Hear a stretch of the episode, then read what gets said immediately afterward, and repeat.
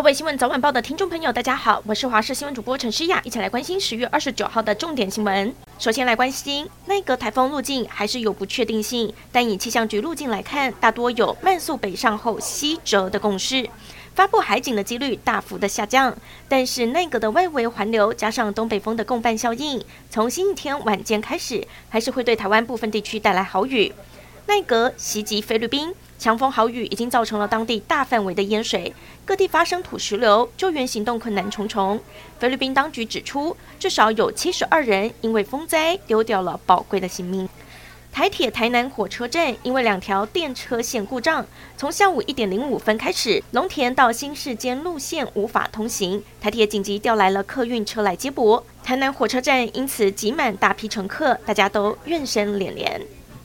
另外来关心疫情。今天国内新增了三万两千四百八十六例本土个案，境外入有三十四例，死亡个案则有七十六例。其中有一名二十多岁的女性接种过三剂疫苗，有先天性心脏病等慢性病史，不幸在确诊十一天后死亡。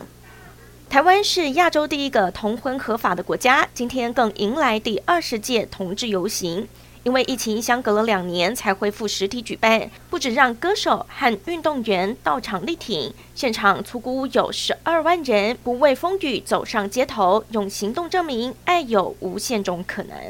有家长在网络上看到团购主开团说有一款修复霜，对于孩子异位性皮肤炎很有效果，可以舒缓皮肤。就下单了，但是没有想到这一款修复霜竟然含有雌激素。其实雌激素早在二零一五年就禁用，药师也说要寻找适不适合婴幼儿使用，瓶身上都会标注年龄限制。专业律师则表示，如果制造商有标示是为大人设计，消费者却自行给孩子擦，这时制造商的责任还是不能免除，因为成分就是含有雌激素。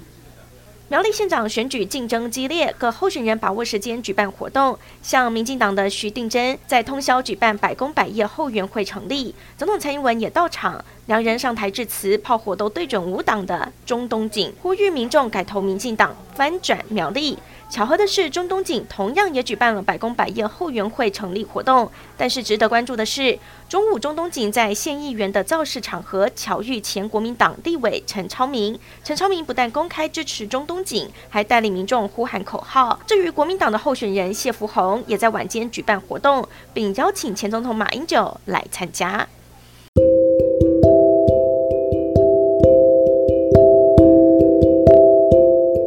感谢您收听以上的焦点新闻，我们再会。